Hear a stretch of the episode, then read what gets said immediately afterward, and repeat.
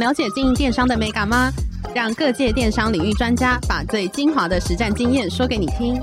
电商原来是这样，陪你一起创造巨额营收。大家好，我是林科威，我是一方。今天很高兴邀请到星球工坊的创办人李佳佑 Ben 来到现场，来跟我们分享一些电商数据，还有就是爆米花的进程。我们欢迎他。大家好，我是 Ben。首先要请 Ben 自我介绍一下自己，还有星球工坊。金源网这个品牌，我们大概在十一年前创立，一路走来，其实历经了到海外拓展，然后品牌转型。那目前我觉得是我们在站稳第二曲线的一个时机点，一个转机。其实我觉得本身跟我的自己的个性有关，就是从小爸妈帮你安排的路，我就不想走。可能要去念电机系，好啦，毕业了，工作两年之后，那我想做别的，因为我一天到晚待在 chamber 里面，我觉得蛮无聊的。我比较喜欢跟市场跟人做交谈，然后去观察一些消费者他们为什么会有这样的举动。啊，因缘际会的情况下，就创立了星球工坊。那星球工坊大概是一个什么样的公司？在我们公司里面哦，其实我们公司的平均年纪算很轻。大家在那时候创立的时候，我觉得是要以一个热情、一个做不一样东西的一个团队而生。那一直以来，我们开发的方向也就是独特的口味嘛，想想要把餐桌上的味道。透过爆米花这个载体，能够完整的呈现，所以我们在口味的开发上面真的花了蛮多的心血。中间有一段时间接触了微热山丘的团队，我真的很佩服那个他们的执行长。也受他的感染之后，我发现台湾其实有一些很多的很好的在地食材，随手可得啦。那我们就是想从这些小农或者是在地食材的那些味道。能够在爆米花上面再怎么呈现，所以开始走向无添加这样子的系列，从跟维热山丘合作开始，然后后来跟呱呱园等等的，所以我们现在的产品线蛮多元的。但是在今年七月六号以前还是爆米花，对对对对，七月六号以后我们有了不一样的尝试。好，那我们先从比较一开始来讲好了，就是因为你过去是工程师的背景，那怎么会就是发现到说爆米花这个市场，然后想要投入呢？呃，我觉得回溯到那时候在科技公司上班的时候，其实就是大家在中午吃饭的时候会聊，哎，我这个朋友开了烧烤店啊什么的，那我们就蛮有兴趣，真的是下班就去吃，然后还会去跟人家若有似无去跟他讲啊，这个不好吃啊，这个我来做的话怎么样怎么样，就一天到晚嘴这样子，然后真的是自己想要做这个冲动的时候，是我发现，哎，怎么大家都在团购某一样东西。就是在办公室里面会有人团购啊，可能是爆米花啦，可能是饼干啊，但是爆米花这个品相出现的很次数很高，嗯，那我就觉得这个为什么？因为之前在美国看到的时候，其实真的是超常见，这根本就是跟台湾吃乖乖的样子，完全没有特别感。那为什么它会不一样？我就开始去研究，就没想到研究之后发现可能有品种不同。那为什么那时候当时台湾其实没有这样的品种的流行？那我觉得这可能是一个差异的切入点，一开始啦，自以为，嗯，那开始研究之后，就慢慢的投入这样子。诶，那我想问一下，因为因为其实我觉得星球工坊很特别，就是它在爆米花上面可能有配了很多不同的口味，所以之前在台湾的市场就有这样子的口味吗？还是它是从美国看到一些商机才呃拿到台湾的？一开始我们设立的品牌的时候，其实我们就设立了六个口味。对，呃，我一开始想法是我们要做要做不一样的。那时候没有人在百货公司里面做专柜，对，卖爆米花，我们是第一个。我的目的是要差异化跟市面上的那些爆米花品牌，因为百货公司其实它就是一个筛选器，帮你筛选掉了你的受众、你的客人。对，你进去百货公司里面，回想十一年前，你但是你吃一个饭，你都可能要一百多块，现在可能更高更高了。对对对，但他就会，你没那个消费力，你可能就不会去。哦，那。我觉得那个是一个很好的曝光点，跟帮我们筛选掉客人的一个方向，所以我们就去提案，去提案的收购星光啊，反正你看得到百货公司我们都去了，最后就只有新一成品 愿意接受我们的 proposal，因为我们那时候是零，是没有的，是他还愿意给我们这机会，我真的是非常感谢。对，从来没开始，所以你们一开始是从实体通路开始的，网购就是一开始设立的时候。因为同学都是科技业嘛，嗯，那那时候做了很多试样包，那中午就去说，哎、欸，来来来，鸿海这栋你负责，光宝这栋你负责。那下午订单你就自己知道啊。嗯，就这样过了大概两三个月，但是它就变成是你有去刺激，你就有；没有去刺激，你就没有。那我开始想法是我怎么让我们的 sales 能够再稳定一点？那我觉得实体通路可能是一个做法，所以开始在想不一样的事情。除了业务就一个一个呃，可能去推广之外，然后还有那个线下通路之外，你们有在线上做什么样的行销方式，就是让你们一开始这个品牌可以推广出去呢？我觉得那个时候还不知道什么是行销，嗯，真的，我我们那个时候团队真的很单纯，所以我们只想要把商品的味道能够品质能够做好。那那时候也很幸运的，就是到了呃新一成品拓展之后，其实蛮多的。杂志啊，媒体啊，来采访我们。有我们初期没有预算，我们说哦，你来找我们，但我们没有行销预算。他说没关系，我帮你报道，因为他们需要题材。嗯，就这样因缘聚会底下，哦，那时候就做了可能一阵风，然后大家都知道这个生意就开始成长，这样子。这个是在二零一四年的时候吗？二零一一年哦，二零一一年就开始。对，二零一一年，对，我们二零一零年创立嘛，大概半年之后我们就到百货公司去。对，很快的信义诚品完之后，我们就开了金站，然后慢慢的实体通路能见度高了之后，就蛮多人会找上我们。嗯哼嗯哼，所以这个策略应该就是从实体和线上一起去打嘛，对不对？初期来讲，我们是走线上嘛，就是给同学们去试样包，然后他们就有订单，我们就是收单。那时候还不知道怎么做网购哦，那个连官网都超级阳春，官网只是一个说明页。主要靠的是线下单，然后成立门市之后，我们发现这样子的模式是可以被复制的。之后，曾经有段时间就一直一直一直在开门市。对，那也是因为开门市这个契机点，然后让我们打开了国际市场。诶，怎么说？就是国际市场是说国外会跟你们进货？应该说那个时候时光回到二零一二年，大概一二零一二年一三年的时候，那时候台湾很多观光客，对吗？哦，观光客，那观光客会买手信，对吗？嗯、那刚好我们在百货公司，它是有专柜的，那他就买了，买了回去，哎、欸，这东西不错，就开始跟我们联络，这样子。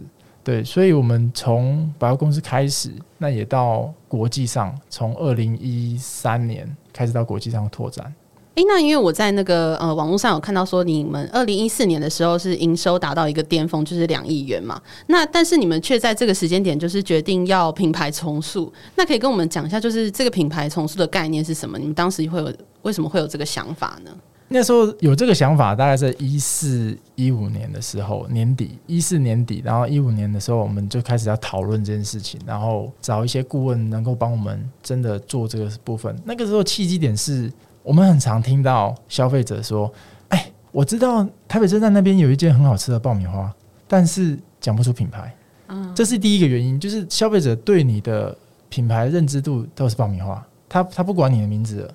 那我当然知道这需要长时间的教育。那另外一个更关键的原因，是因为我们已经走到国际上，其实早期的包装跟整个品牌的名称，它是会有一些商标上面的一些问题。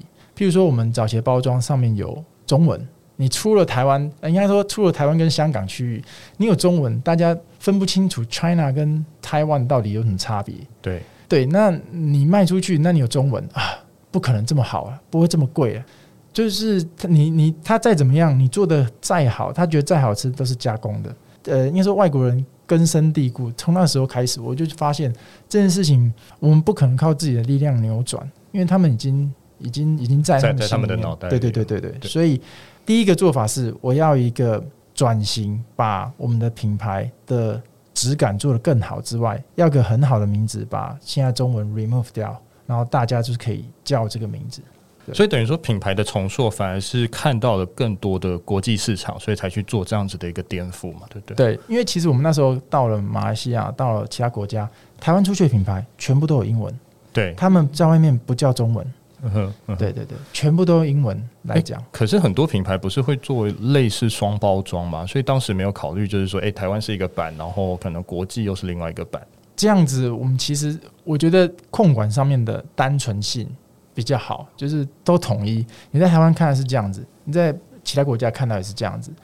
你 McDonald，你在台湾应该也是英文嘛？对，只有在中国才会有中文。对对，对，但是除了中国以外地区，应该都只有英文。所以我觉得这个是也是要长时间教育的一环。对，的确我们在品牌转换的时候，那个大概半年的阵痛期，其实客人以为我们不见了，然后 其实以为我们是一个新的品牌又跑出来了，但是我们就告诉他不是，因为商场也会帮我们解释。所以其实。大概半年之后，消费者知道我们要做什么，而且他也认同这件事情之后，其实现在蛮多人是以前是买来自己吃，没有，现在是买来去送给别人，在在他们觉得 special 的一个季节。了解。那我想问的就是，因为品牌重塑它应该都是一个非常困难的过程嘛？那在中间有遇到什么样的挑战吗？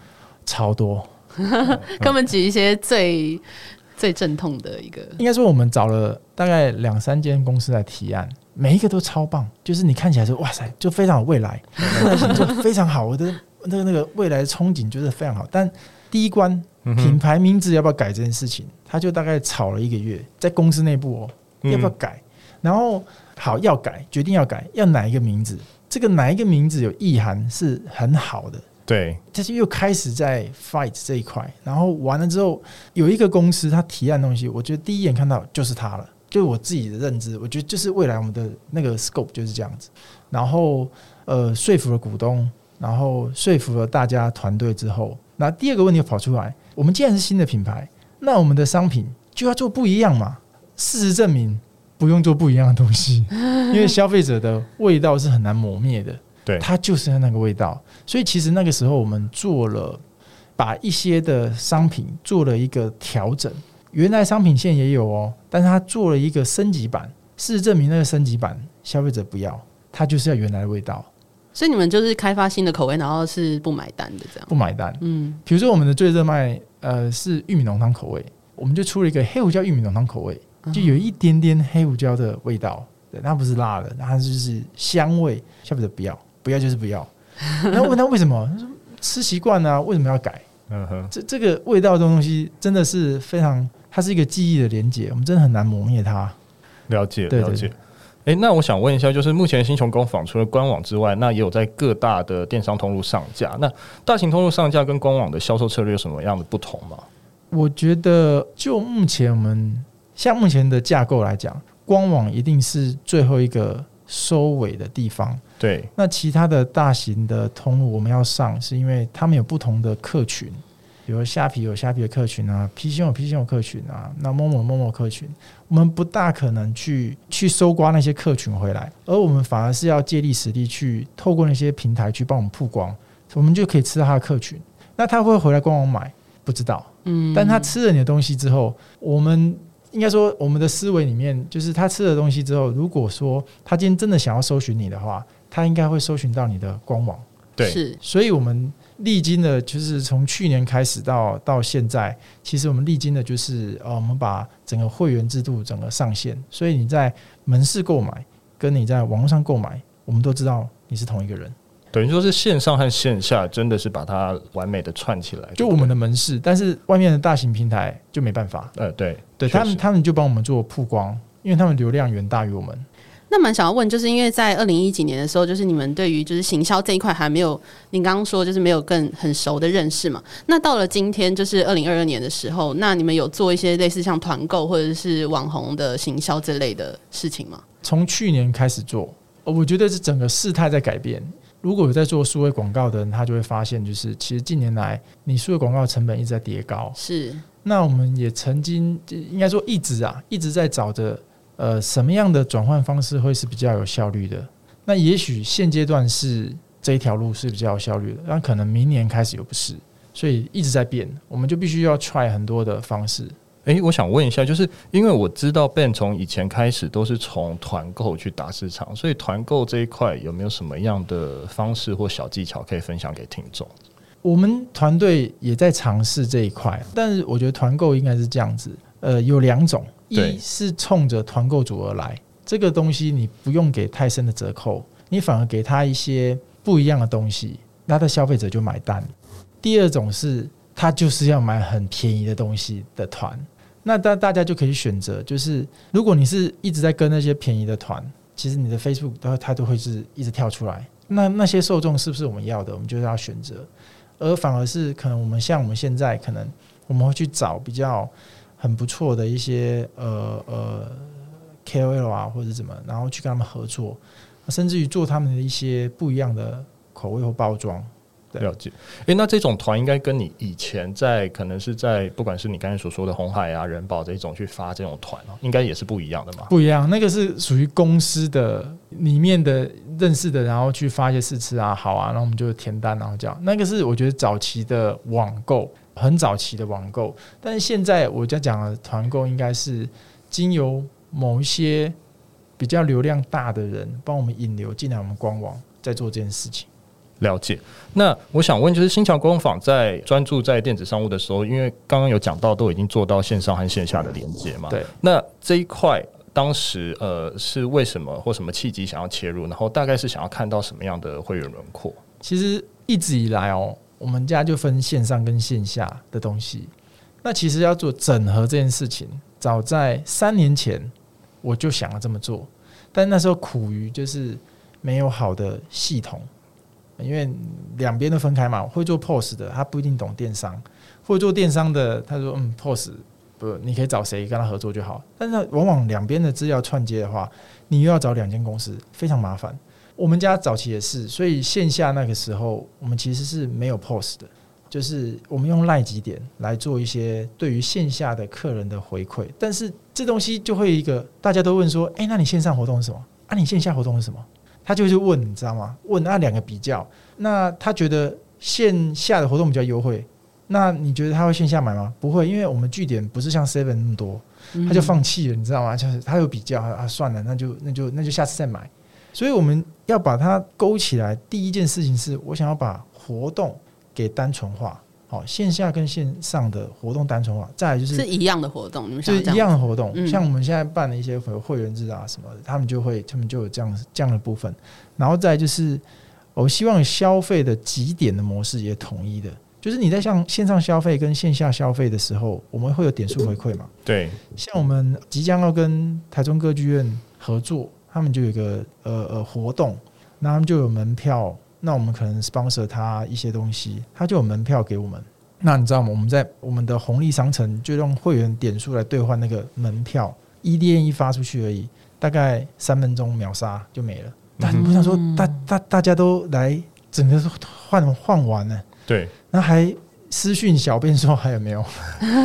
就我们有时候会有一些这样子来回馈我们的一些比较优质的会员，这样子。所以我觉得把。会员这件事情能够单纯化，对我们未来做数位行销，而且你可以知道的事情是，我们分白金跟银卡跟一般会员。其实如果进了白金会员以后，他对你整年的贡献额是真的超乎你想象。嗯，对对对，就是真的是始终的粉丝了。对对，所以我们现在也做蛮多的事情是在最高级的会员上，比如说我们有新品上市的时候，我们会写卡片告诉他们。我们为什么要做这个口味的历程？希望他们可以品尝一下，那也帮我们回馈一些意见。了解。那我想问，就是因为星球工坊好像线下门市展店的也是一直在展店嘛？那展店的技巧或是怎么样去评估是否去开一个新的门市？我觉得，因为这样早期我们在开门市的时候，门市就是 location location location 没了，就是地点地点不好，人流不好。就死了，那你如果你是实体门市出来的，你一定要听过那是阴面还是阳面？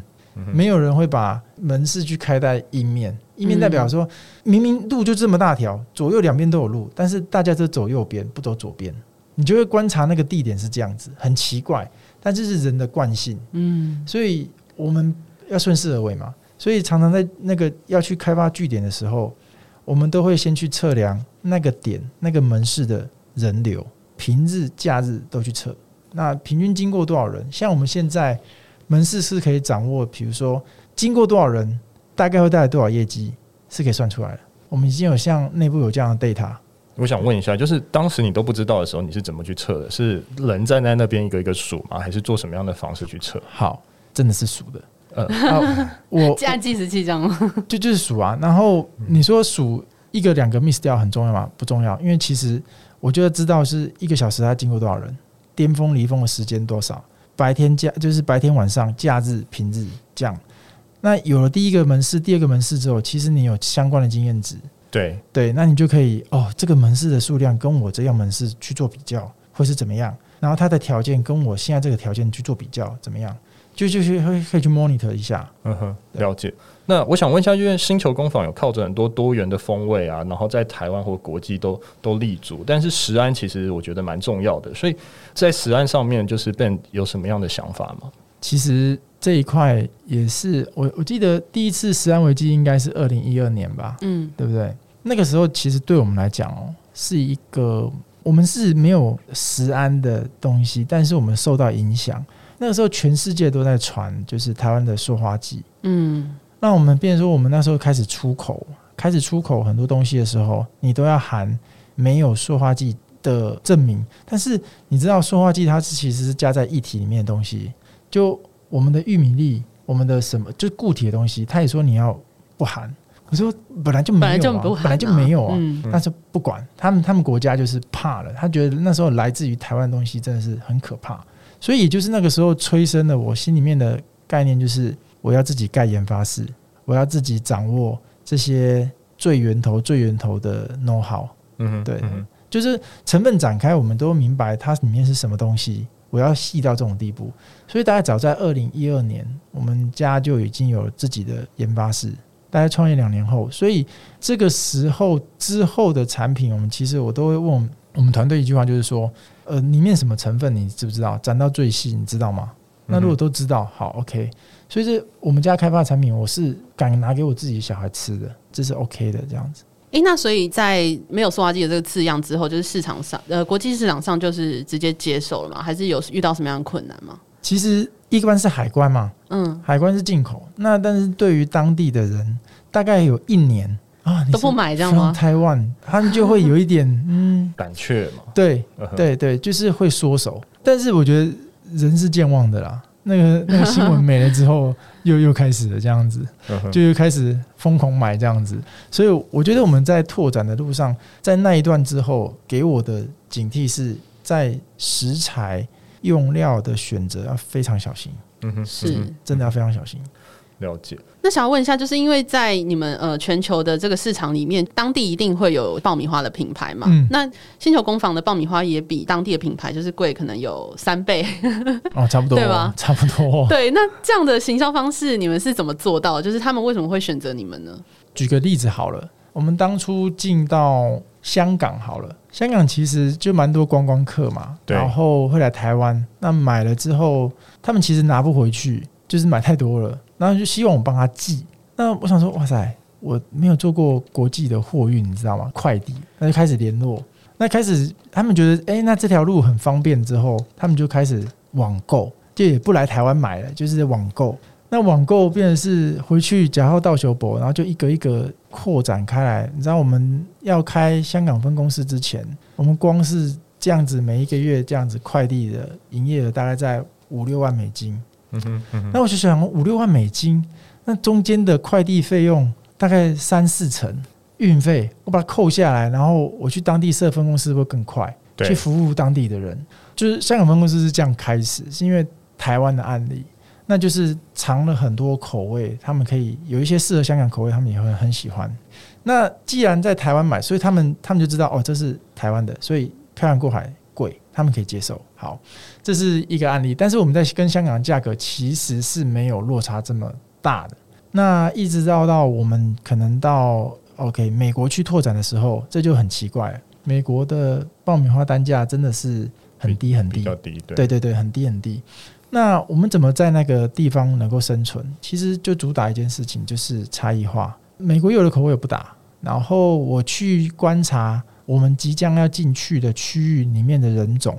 如果白人很高的话，那你的传统口味你打不过，你一定要选他第二民族来打。哦，第二民族可能是菲律宾裔的啊，然后或者是韩国的啦、日本的啦，这是亚洲口味的。所以那时候定调就是，如果我们要进到新的市场，先观察那边的人种之后，我们再选定我们的赛道要怎么做。但我们一定没办法争取到最大那个那一群，应该说消费者是这样嘛。会有一些人喜欢尝鲜，所以原来那一群人他不是完全不能接受你的口味，所以我们就打定主意，我们用亚洲口味进去美国，因为亚洲口味其实沙西米这种东西，其实在美国是蛮 popular 的，因为他们的文化嘛。那所以凭借这一点，我们推了蛮多是日系的口味进去。诶，一开始就受到蛮好的一个支持，但是我们不是第一开始就成功。一开始我们的通路策略也是要要更正，因为我们觉得爆米花这么贵，那就是随手买嘛，那小小包小小包比较好，所以我们一开始就是做小包进去这个美国市场。一开始死掉，因为大家买爆米花的概念是我就是大大包抱着在沙发上吃，你知道吗？所以我们误判了这个情势之后，紧接着我们在。更新我们就换成大包进去，但大包进去你就不能去他们的超市或超商，我就直接专攻。本来想走 Costco，对，就 Costco 说，嗯，我只有四千个 SKU，你是谁？嗯、哦，你是 Nobody 吧？Nobody，I'm sorry，就是他没有这个时间这样。嗯，所以我们去敌人的敌人就是我们的朋友。对，我们就去找了沃尔玛集团的 Club，哦，对，然后就说，哎、欸，那我们要进来可以吗？他说：“哦，你们是新品牌啊，啊，可以可以。那那你有什么？你想做什么？”我说：“你给我个位置，我可以做 road show，就是试吃啊，这些东西，我们把这些东西 promote 起来。”他也说：“嗯，好吧，我刚好有个位置，不然这样你就放那边，那你自己那个桌子排一排这样子，那你就可以试吃。那试吃你有多少时间你就申请。”哎，他为什么对你们那么好？没有，他就刚好有个位置，真的是没没没有没有，只是真的刚好，这真的很刚好这样子。然后就没想到我们卖了之后给人家试吃。大概第一个货柜好像是呃一个礼拜就卖完了，哇！他吓到，他吓到说：“哎、欸，你们怎么卖完了吗？”对啊，我们也没我们也没有预估到会卖成这样，所以呃下一批货 on the way，两个月后可以回来，可以过来。他说：“那两个月在这怎么办？”我说：“那那没办法，就很多买到的人，他其实开始上网搜寻我们。”那时候什么关键字布局啊都来不及，因为 没有人想到会这样子啊。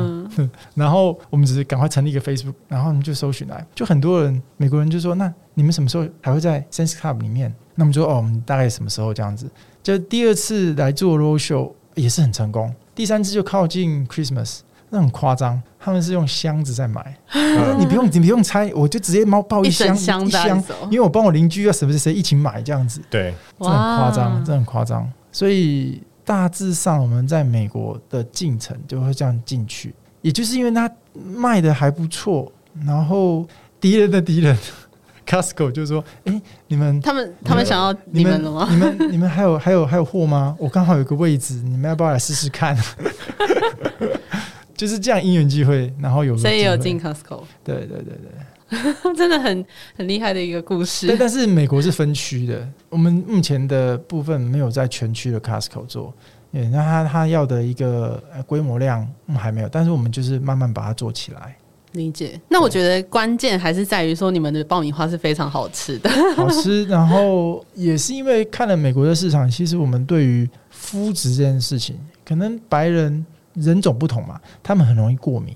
嗯哼，所以我们在过敏源上面的标示进了美国之后，我们整个调整我们的这说明还蛮详细的，嗯、对不对？他们有些人吃到麸质会哇不行，就就是身体可能会不舒服。对对对对对对对对对对，所以他们就说啊，你这是 gluten free 吗？然后怎么怎么样？嗯，他们说啊，我们就要赶快去看一下这有没有认证的标章。其实台湾好像没有，对要拿到。还有还有有机证明，你是不是有机 organic？他们都有那些 label 哦，嗯，诶、欸，那我想问一下 Ben，因为刚刚呃，您有讲说就是在网站上可能有卖到世界各国的案例，那除了香港之外，你还有发现哪一个国家其实非常爱在网络上，然后去做跨境来做购买爆米花？因为我们目前观察就是香港是大宗嘛，然后啊，在成立分公司之前，然后我后来也有观察到日本，日本其实是在我们呃疫情前，在我们整个旅客。外国旅客里面占第三名。对，那日本人其实又很害羞，他们就会拿一本书，因为语言不通嘛，他就就是纸用纸的。那有时候问我们的店员这个在哪里啊？或者是有时候就拿那个中日翻译，然后用用用用跟我们打的打给我们看。大部分人买完之后，他会问我们怎么再买，或者是他朋友来的时候，我们在 Instagram 上面看到超级多打卡的，他就说啊，你有去台湾，就是日翻译嘛。来帮我带，就是帮我带，或者是说他们真的是 email 来就是要问要直接寄去日本的某个地方。了解。那这一开始的时候，就是 Ben 有提到，就是你们在七月的时候就开始进行你们的第二曲线的产品线。嗯、那跟我们介绍一下，这是一个什么样的产品？它的名称叫米薯条。那因为我们家就是想做不一样的东西嘛，所以当时我们就是找了商品开发，找了研发来问什么东西是台湾在地的原料。因为我们之前第一个东西爆米花嘛，原料来自于美国。嗯，OK，所以主原料来自于美国，它就会有进口时程的问题，它就可能会有批次品质的问题，因为它不能在美国验货，就买来之后，哎，这个可能有些时候不 OK，我们就要去把它挑掉，因为以免做出来的 popcorn 是不好吃的。所以一直以来我们就存在这些问题，需要去对于产品的品质去做把关。后来就研究说，其实台湾最大的原料是米。所以米的东西，其实在市面上很流行，米制品啊、米果啊、仙贝啊什么，当然它都是都是这样子。后来我们就想说，有什么东西它是可以让消费者吃两口，然后因为这是一个逻辑，你在吃东西的时候，如果你吃太多口，你就觉得够了，我不要吃第三口了，我不要去拿下一个了，这是一个消费者的一个使用的流程。所以我们就在想说，你如何在两口之内去解决？你会觉得不够，你会一直在吃，一直在拿。这也是我们在 Popcorn 在设计的时候也是这样。那从这方面出发之后，我们就觉得那棒状的东西好像不错。嗯，其实米薯条不是我们家尝试的第一个商品。其实我们去年十月有做一个商品，然后后来失败，也是不失败原因不是因为消费者接受度不高，是因为其实我们对这个原食材的掌握度太低。我们做了一个谷物棒。因为那时候我们就想要做一个比较，因为我喜欢运动，我觉得这件事情如果谷物棒的话，你可以运动的时候带很多在身上就可以吃，肚子饿的话，但东西做出来是很好吃，但是它会经由可能天气啊、湿度啊这些东西，它会有一些呃变异，我们没办法掌握的。就对于这些方面的知识太低，所以整个把它打掉之后，我们把它想要更单纯一点。那我们不要用面粉来做，但是我们用米来做的东西可以吗？那一样做棒状可以吗？然后就棒状，就想到那跟薯条差不多。那薯条的话有什么稀奇？对，那我们就在制成上面经过一些改良，让它真的是吃起来的口感跟薯条一样。那我们又觉得说，那这个色彩，呃，是不是要加入我们现在目前的，比如说像地瓜口味的东西啊？因为就两个颜色嘛，我们就把它加进来，就是做了双色地瓜口味的米薯条。那这件事情，我觉得对于这个年纪食用年纪来讲，它就更宽广了，因为它可以小到。你是小孩子吃也可以，年纪大的吃也可以，因为它无添加。然后再就是它又无麸质，它就是好的淀粉，糙米跟白米做的，大概是这样。那我觉得这件东西它就可以变成我们另外一只脚，当初的想法，另外一只脚，爆米花以外的另外一个产品线，然后去打现在不一样的市场。尤其我们观察过，就是米制品这件事情在零食的排行榜里面，它大概占第五名。对。爆米花占第十三名，哇！所以我们就又满怀憧憬说：“好，爆米花现在做到这样的成绩是吗？那我们可以去做第五名的商品的话，那又做不一样的差异的时候，我们就要争取这空间。”了解，期待之后有更多米制品。哦，对，零食我们我们现在真的是每天在试吃，每天在在开发下一个东西，但是你知道，就是团队的嘴巴里面养刁了。所以 我记得上个礼拜研发端出来，大家都摇头，这个不行。我说：“你先试味道，不好看。”哦，所以反而形状或是长的样子还是很重要的，也很重要，因为是食欲的一环，色香味俱全。了解，对对对对，了解。哎，那我最后想问说，Ben 就是还有计划往其他国家发展吗？有。目前其实对于日本的拓展跟韩国拓展，在疫情前其实就规划好了。但真的在那个 moment，真的是我记得疫情爆发是二零二零年的三月嘛？对，二零二零年的一月我才刚从美国回来。那那时候一片就觉得好，很棒，结果没想到三月就过完年就猪羊变色了。那所有的计划都 pending，但目前看起来。我觉得应该在第四季之后，这些计划都可以重新启动，因为这些国家都已经我觉得恢复常态了。对，而且像现在台湾政府也逐渐松绑，所以我觉得在出差的部分应该不是问题。更何况过去两年我们不用出差也是这样在做啊。对啊，对对对对。了解。好，今天非常高兴邀请到星球工坊的创办人李家佑 Ben 来到现场来跟我们分享经营星球工坊的一些经验。那今天内容就到这边，谢谢大家，谢谢，谢谢大家，谢谢，谢谢。